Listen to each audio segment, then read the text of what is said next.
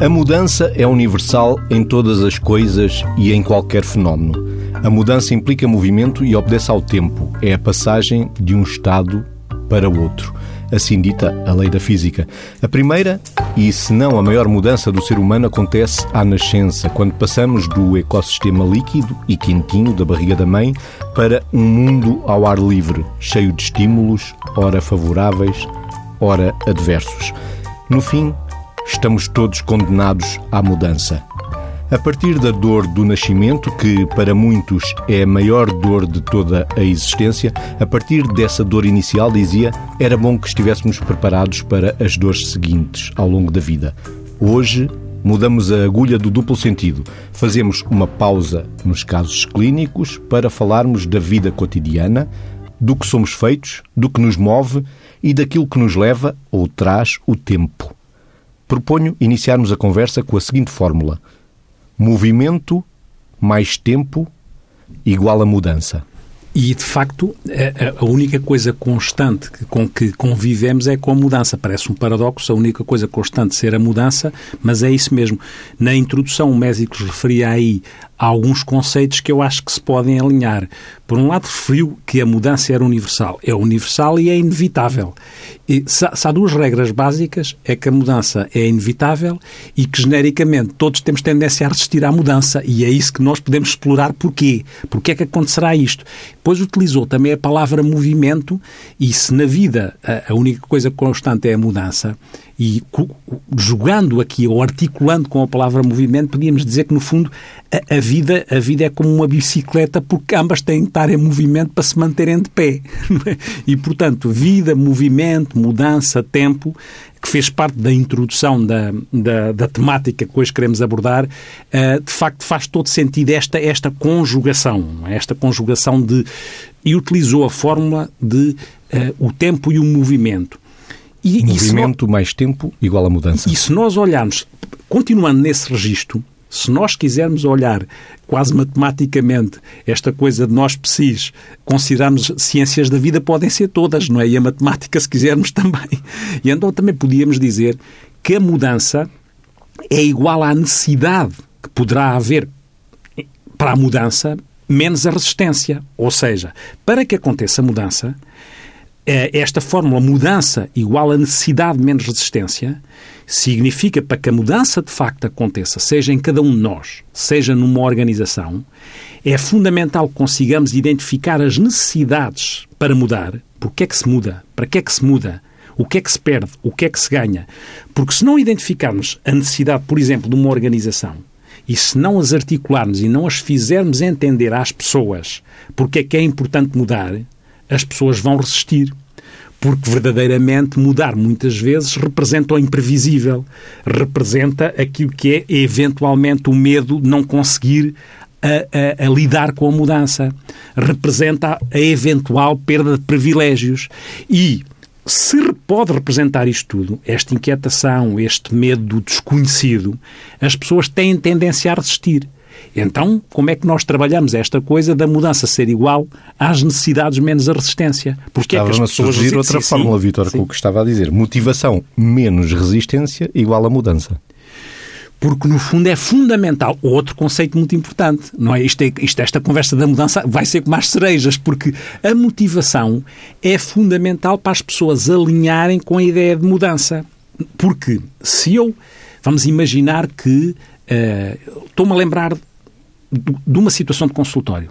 Há alguém que de repente sai do mundo académico para o mundo laboral e que está neste momento com muitas inquietações, muita ansiedade, muita aflição, porque na adaptação a uma vida nova, o sair de uma vida à qual já estava habituada, que apesar dos exames, dos testes, mas já estava habituada, já tinha aquele hábito, porque a mudança é mudar de hábito, não é? é mudar de rotina.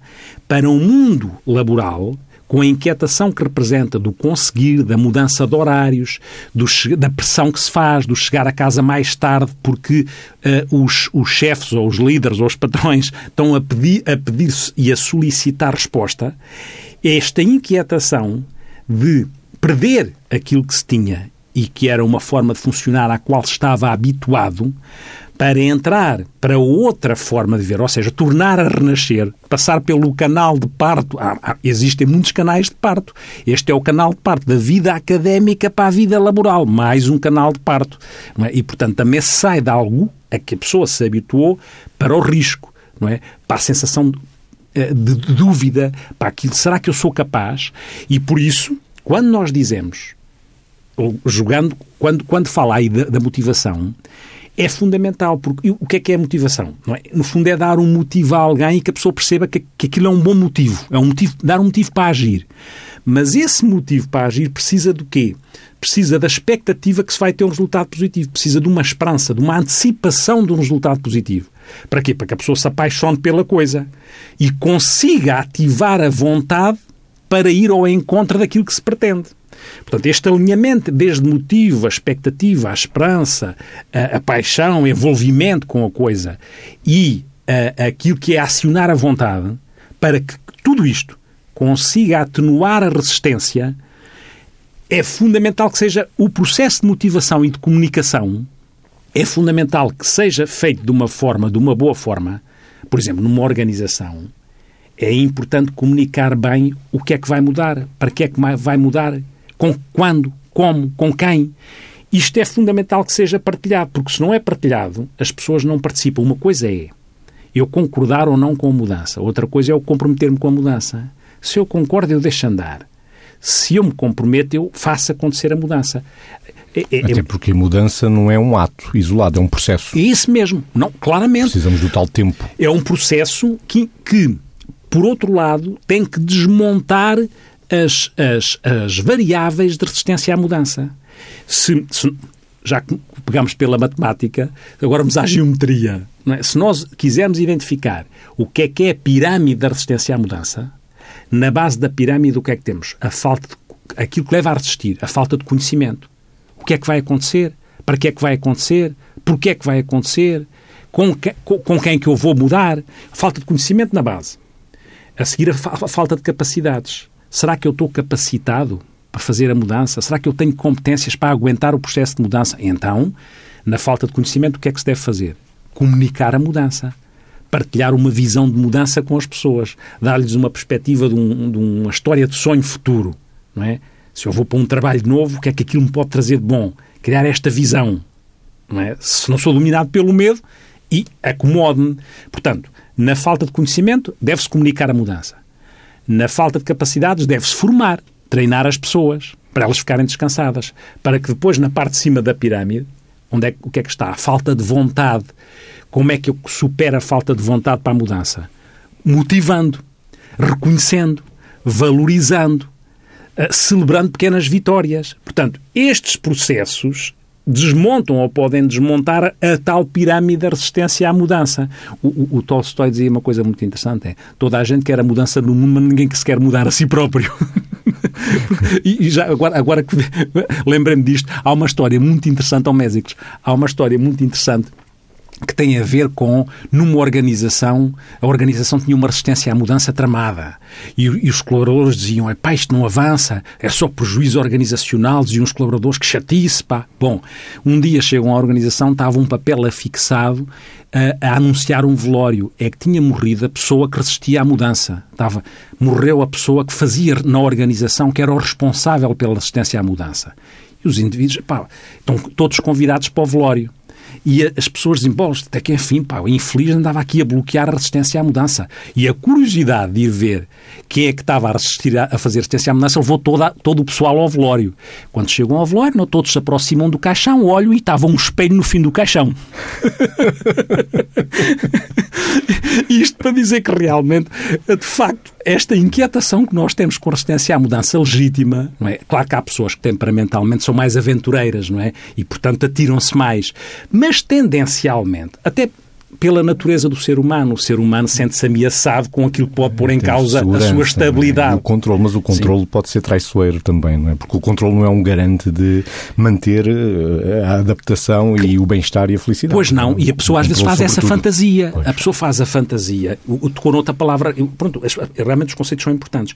Eh, o, o medo que a pessoa tem de perder o controle faz com que a pessoa tente, tente resistir à mudança. E às vezes faz uma coisa que na nossa área que é, mesmo que ostensivamente, não diga que não concorda, faz aquilo que nós chamamos de resistência passiva ou agressiva, não é? Uhum. Ou adia, ou mete-me abaixo, se for numa organização, porque a, a, a, a, inquietação que tem com aquilo que possa vir a acontecer bloqueia.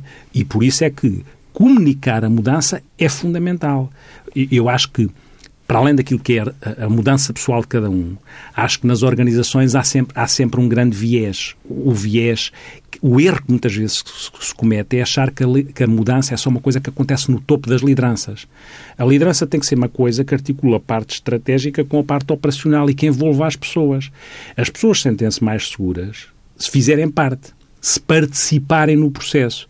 Achar que há uns iluminados lá de cima que provocam a mudança e que isso faz acontecer a mudança em cascata em todos os setores é mentira. Porque as pessoas precisam de saber ao que é que vão, para que é que vão. Se porventura aquilo possam ganhar pode eventualmente superar aquilo que têm inquietação de perder. E aí chegamos à responsabilização.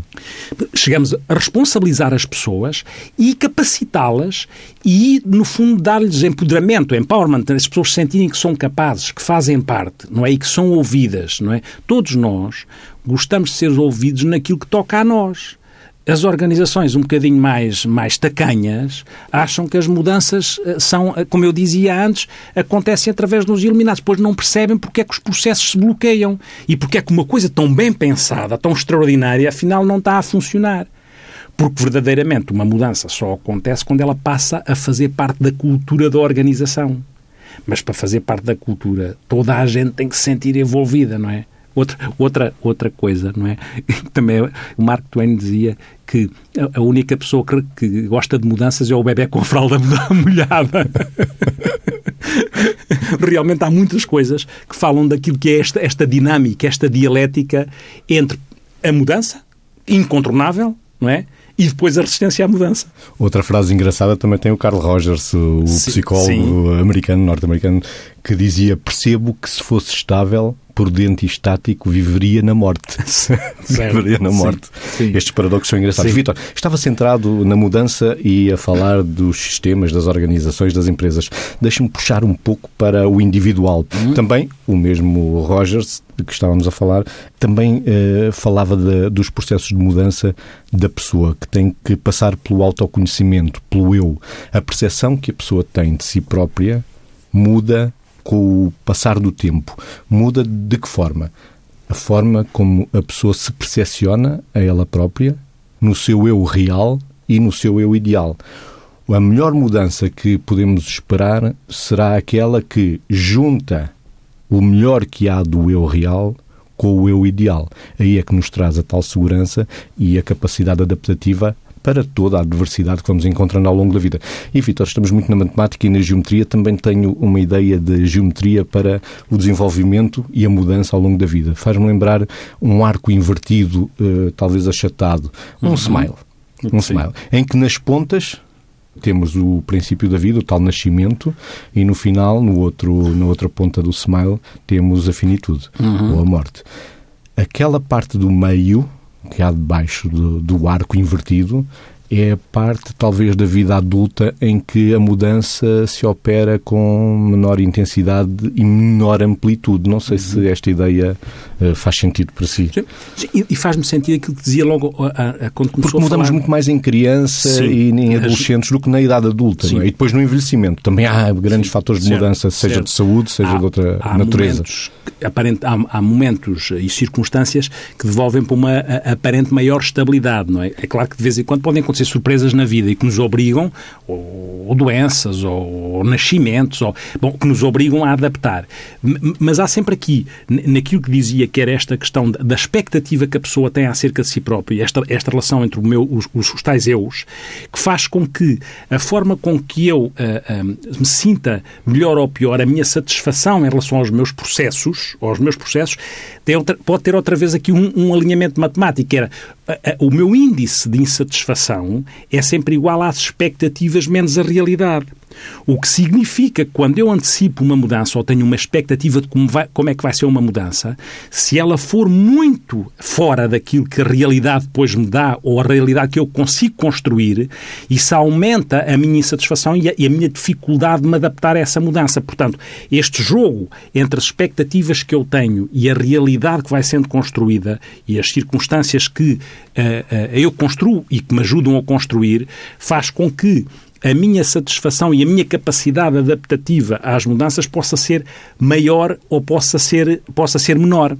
E, e, e de facto, na, nas mudanças individuais, há sempre aqui algumas variáveis que são determinantes, porque verdadeiramente eu uh, fico mais sereno com, com as possíveis mudanças que vão acontecendo se elas conseguem ir garantindo ideias uh, fundamentais ou vivências fundamentais que eu possa ter, que são, se apesar da mudança, eu não, não vejo comprometida, por exemplo, a minha segurança, se apesar da mudança, o meu sentimento de pertença a algo se mantém, se apesar da mudança, essa mudança me promove ou me potencia a capacidade de me realizar, dar sentido às coisas, de ser reconhecido.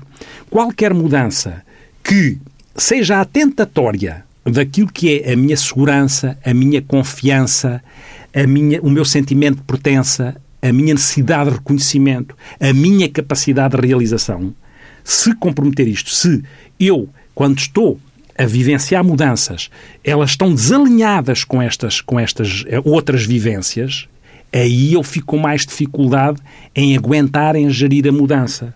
Porque era como se houvesse aqui o risco de perda de sentido, desintegração do eu, como se houvesse o risco de desintegração do eu e esta esperança em relação às coisas, porque quando, quando eu digo mudança, significa que eu tenho medo, mas também posso ter esperança, não é? Medo de perder, esperança de ganhar. Mas a esperança, por definição, a matemática hoje está, está a ser trazida para aqui a colação torto e a direito. A esperança não deixa de ser a confiança mais o desejo. A combinação de confiança mais o desejo que eu tenho de uma coisa. Agora, se eu não confio em mim, ou se os outros não confiam em mim. Ou se eu não me conheço. Ou se eu, ou se eu no meu processo de autoconhecimento não tenho estas coisas mais ou menos congruentes, alinhadas, com, com todas as nuances, com certeza, e com as nossas idiosincrasias, mas se eu tiver muita vulnerabilidade no meu processo de autoconhecimento, é evidente que eu sinto muito mais ameaçado com qualquer coisa que é imprevisível e que é inesperada. E aí torno-me rígido e o que é um ingrediente necessário para a mudança é a flexibilidade. Ora, nem mais. É, é, muitas vezes a pessoa defende-se é, é, defende pela rigidez. É, é, muito curioso, quando estamos a falar na, nas, nos movimentos pessoais que nós temos perante a mudança, é muito curioso isto, que há algumas, alguns autores transportam aquelas fases de adaptação a doenças graves da Kubler-Ross, uhum. da autora que falou, daquilo que é perante doenças... A tra negociação. Trans transportam isso para o movimento que as pessoas podem ter em relação à mudança, que é, perante uma mudança que lhe é proposta, um choque. Uhum. Depois, muitas vezes, a negação. Não, não, isto vai ficar na mesma, não vai acontecer. Depois, a seguir, a raiva, a revolta. Mas porquê a mim? Porquê é que me vão agora mudar? Porquê é que eu agora tenho que ir para não sei onde trabalhar? Ou porquê é que me estão... Bom, o que for. Ou porquê é que isto me está a acontecer? Uhum. Tudo isto provoca mudança.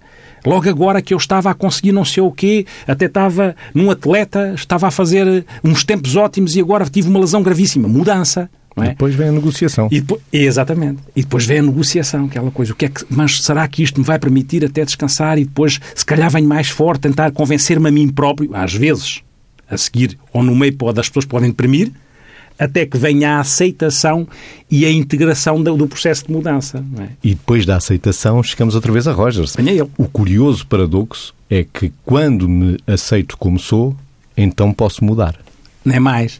Lá está. É do livro tornar-se pessoa. Porque se, como diz o Carl Rogers, se realmente nós estamos num processo em que estamos numa luta interna acerca da integração do que somos, e, portanto, não aceitamos aquilo que são as nossas especificidades, as nossas idiosincrasias, essa energia gasta neste processo é uma energia que depois não temos para lidar o, o, o, com o processo de mudança porque verdadeiramente não confiamos em nós. Porque mesmo o aceitarmos com, as nossas, com os nossos defeitos e com as nossas virtudes. Mas só, nós só nos podemos levar a nós para um processo de mudança que toca a nós.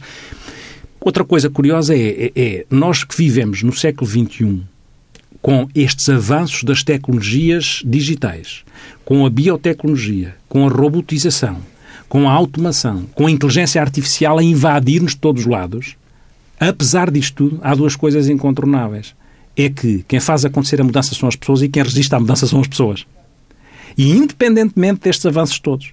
E, portanto, o processo de trabalhar com as pessoas a mudança e o processo de nós internamente trabalharmos as nossas mudanças, que é, de repente, mudarmos de um sítio para outro, mudarmos de, de, de um sítio para outro, é? mudarmos de vida, não é? Todas estas coisas uh, têm que alinhar aquilo que são as inquietações com as expectativas, com a projeção de uma coisa que pode, que pode ser boa. Dá jeito tanto quanto possível, a gente conhecer-se nas nossas particularidades, porque, como eu digo, ninguém, nas nossas mudanças ninguém muda por nós. É? é verdade. Também podemos agrupar a mudança em quatro ideias fundamentais, em quatro questões fundamentais. É o quê?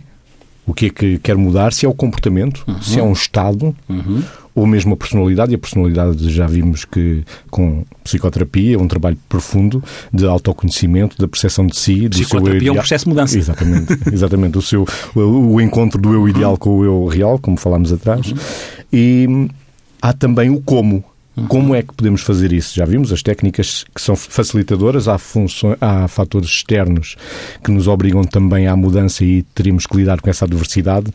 É bom que tenhamos esse autoconhecimento também bem formado para, ao longo da vida, lidarmos com a confusão e a adversidade que é inevitável e quanto melhor estivermos connosco próprios, melhor daremos respostas adaptativas e de segurança a, a essas adversidades. É, um dos fatores inevitáveis é a idade. Com a idade nós temos mudanças, mesmo que não queiramos mudar, a idade avança, temos que nos ajustar a essas mudanças. Os acontecimentos traumáticos, o Vitor já falou aí, uhum, a perda de alguém sim. que seja querido.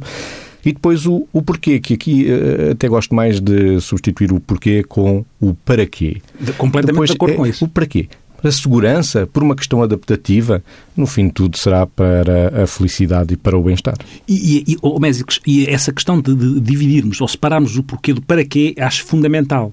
Porque o porquê, muitas vezes, nós andamos a escalpelizar o porquê. Claro, também é importante perceber o porquê. O porquê, mas... eu penso muitas vezes que é quando tenho que. O para quê é quando eu quero. Mas o para quê é aquilo que me faz movimentar. Exato, é o quero. É, não é, é o eu quero. É o quero, não tenho que, é o quero, quero. e o acreditar, não é? O querer e o é o querer e o querer. Não é? Para a mudança é preciso crer na mudança e, e querer. querer. a mudança.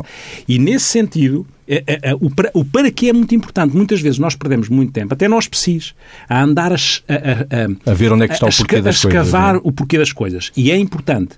Mas não é menos importante e às vezes mais importante para quê? Qual é o sentido projetado Olhar no futuro? A frente. Porque o porquê também tem a ver com o passado que está lá atrás. E é verdade que dá mais jeito de mudar alinhando a nossa memória, as coisas do nosso passado e para que elas também sirvam de, eh, de trampolim para as coisas do nosso futuro. Não faz sentido que aquilo que temos na memória faz sentido que eh, muitas vezes eh, a inquietação com a mudança tem a ver com a saudade das coisas, mas tem que ser uma saudade projetada no futuro, tem que ser uma, uma saudade com esperança lá dentro. Tem que ser aqui um conceito, se calhar novo, que é uma saudade que tem lá dentro umas sementes projetadas no futuro. Porque se for uma saudade saudosista, ficamos, às vezes até a vitimizarmos, olha, coitadinho, foi muito bonito e tal. Bom, e então não andamos. E, e depois há uma coisa muito importante, que é esta visão de futuro, este, esta ideia de ter um sonho partilhado, projetado lá à frente, que facilita o processo de mudança e que nós devemos comunicar connosco qual é a nossa visão, qual é, onde é que queremos estar, não é? Para, e para que é que lá queremos estar. E, e nesse sentido, Uh, uh, os simbolismos são, também são muito importantes. Não é os simbolismos que nos coloquem aquilo usados no passado, mas os simbolismos que nos transportem no tal caminho para o futuro. Por, não é por acaso que as crianças e nós adultos muitas vezes nos agarramos a objetos que nós, com o Winnicott, que é um, um autor nosso das nossas áreas, chamava objetos transacionais, ou seja, que é nós levamos, a criança leva um patinho ou um bonequinho para o jardim de infância porque é a forma dela fazer a mudança, é a forma dela levar naquele patinho aquele símbolo que lhe dá segurança para que ela consiga dar um passo novo que é afastar-se dos pais e estar num outro contexto que, à partida filhinho é leva um bocadinho da mãe. Leva um bocadinho da mãe. E do pai também, não é? claro, e do pai também. E, portanto, leva, leva, um, leva um bocadinho lá dentro, não é? Leva aqui, e é simbolismo do objeto transação. Mas nós também temos, porque às vezes quando damos de emprego, vamos às gavetas e temos lá uma coisa antiga, a canetinha que, que não sei o quê, que foi entregue naquele dia e que é uma lembrança. Não, é nós com os nossos objetos transacionais, como se nos dessem aquele simbolismo, nos desse, fosse uma cadeira que nós transportamos para a coisa nova, não é? Vamos sentadinhos ali ainda seguros, apesar de o desafio ser novo. E é uma isso, mudança com jeitinho. É uma mudança com jeitinho e porque lá está, porque dá jeito, dá jeito, apesar de as mudanças muitas vezes têm coisas operacionais, não é? Mesmo nas organizações tem muitas vezes, e se ensina nas organizações o que é que, os custos, o que é que eu perco, o que é que eu ganho, mas para que verdadeiramente nós nos envolvamos na mudança, nós temos que falar connosco ou falarem connosco aos dois lados do nosso cérebro, ao direito e ao esquerdo. Ou seja, se querem apresentar números e coisas quantificadas, tudo bem, podem apresentar justificações ao lado esquerdo, mas depois convém fazer uma narrativa emocional simbólica que tenha significado e que fala ao nosso lado direito, que vai entender o lado mais emocional, mais afetivo da coisa. Não é? Este para que esta visão, esta, que é aquilo que motiva, que é aquilo que nos envolve. Não é? E não é possível nós fazermos ou aceitarmos ou uh, nos adaptarmos à nossa mudança, mesmo alguém que perdeu uma coisa na sua vida pessoal, mesmo num luto, não é? Que é uma mudança, alguém que perde uma figura significativa, um marido, uma mulher, um, um que for, que são mudanças muito dolorosas, não é? Mas nós, mesmo nessas mudanças, nós temos que depois dos processos de luto, temos que perceber e sentir, se for possível, que aquelas pessoas, realmente, a história daquelas pessoas está dentro de nós. Não é? Aquilo está dentro de nós. E há uma mudança da perda de alguém, e, portanto, a pessoa não está visível, mas está perfeitamente entranhada naquilo que é a história e a partilha, as experiências partilhadas que aquela pessoa uh, teve connosco. E, portanto, estas mudanças, a mudança radical, que é perde tudo para mudar, de vez em quando acontece, mas é excepcionalmente. É? A mudança mais revolucionária acontece nos extremos. As mudanças de todos os dias, que estão a acontecer todos os dias, devem ter este alinhamento. Outro facilitador da mudança também é o tédio. Parece um paradoxo, mas o filósofo Heidegger também falava que nós somos um ser pensante, mas também temos na nossa essência o sentir. Esse tédio profundo também pode ser promotor da mudança. Parece um paradoxo, mas é assim que lá chegamos à mudança também. Eu também acho que sim, porque uh, uma coisa é nós, uh, às vezes esquecemos disso e isso é importante, não é? Que é nós temos direito também à preguiça. Como, como Agostinho da Silva sim, dizia. Também temos direito a isso. Mas também sabemos que o tédio a mais é qualquer coisa que será tão estressante como a correria a mais. E, portanto, perante correria a mais, às vezes temos de fazer mudanças desacelerando. Perante tédio a mais, ele pode ser um catalisador da necessidade do próprio homem. O homem é um ser em movimento é incontornável. Mais uma vez a palavra movimento. Movimento físico e movimento interno. Nós, estamos sempre, nós, não, temos, temos, nós não podemos dizer que não estamos a pensar. Não somos capazes de dizer, eu agora não estou a pensar. Vamos a outro é? facilitador da mudança, a introspeção. Sim, não é? Que é olhar para dentro de nós e perceber o que é que queremos fazer com a vida que estamos a viver, com as circunstâncias que estamos a criar. Bom, e, portanto, estamos sempre, no fundo, estamos sempre à procura. É, é, se o homem é, é sempre um ser à procura de sentido, está à procura de sentido, está sempre a procurar construir alguma coisa ou mudar alguma coisa. E, e, e como tal, não há, não, há volta, não há volta aqui a dar-lhe. É claro que é, é, é, claro que depois há pessoas, eh, eh, há pessoas que têm mais tendência perante. Eh, acho que hoje, hoje estamos a citar muitas coisas, mas ah, penso que é um provérbio chinês, mas não tenho a certeza, mas penso que é que dizia perante os ventos da mudança, alguns constroem barreiras, outros constroem moinhos de vento. E é um bocadinho de verdade, mas é verdade naquilo que é a inquietação que nós temos com a tal ameaça, não é? E há pessoas que estão mais à vontade uh, com o processo de mudança e já estão a construir mundos de vento. E há pessoas que estão sempre a obstaculizar, estão sempre a fazer frente, estão sempre a resistir. E depois há os que andam sempre à procura de moinhos de vento. E depois, às vezes, exatamente, andam sempre à procura de moinhos de vento e outros, e às vezes também é um bocadinho inconsequente. Outro facilitador de, dos processos de mudança tem a ver com a libido, e aí vamos a Sim, Freud. Sem dúvida.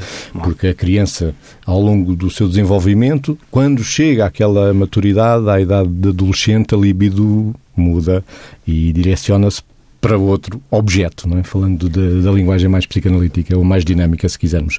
Portanto, é também um condicionante de, de, um processo de mudança. Mas, mas a própria libido é um conceito tão largo que não se esgota na sexualidade. É certo. aquela energia e que realmente tem tudo a ver com mudança, porque é uma energia à procura de um objeto. Portanto, é uma energia à procura, lá está, de mudanças, transformação, de construção. A libido é esta energia que nós precisamos para fazer acontecer coisas, não só da ordem da sexualidade, mas da ordem da construção, de construir coisas, não é? Construir coisas novas, acrescentar.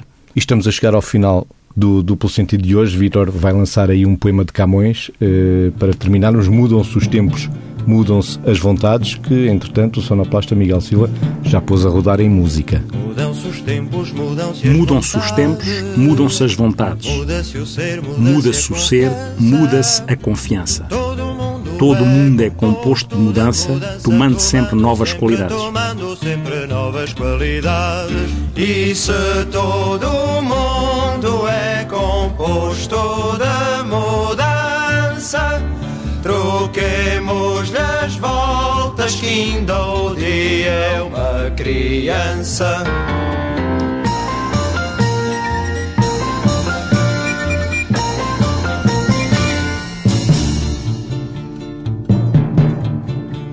Continuamente vemos novidades, diferentes em tudo da esperança. Mal ficam as mágoas na lembrança, e do bem, e do bem, se algum houve as saudades. Mas se todo o mundo é composto de mudança, troquemos-lhe as voltas que ainda o dia é uma criança.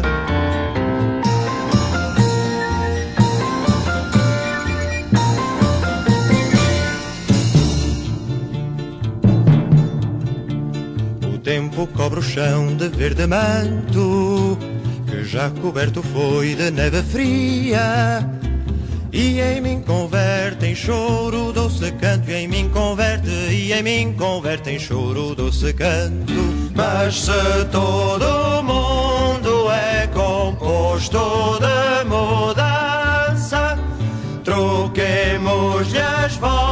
voltas que ainda o dia é uma criança.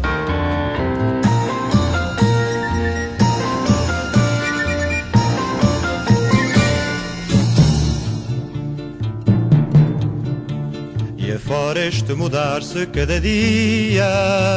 Outra mudança faz demora e espanto. Que não se muda já como suía, que não se muda, que não se muda já como suía. Mas se todo mundo é composto de mudança, troquemos-lhe as voltas que ainda o dia é uma criança.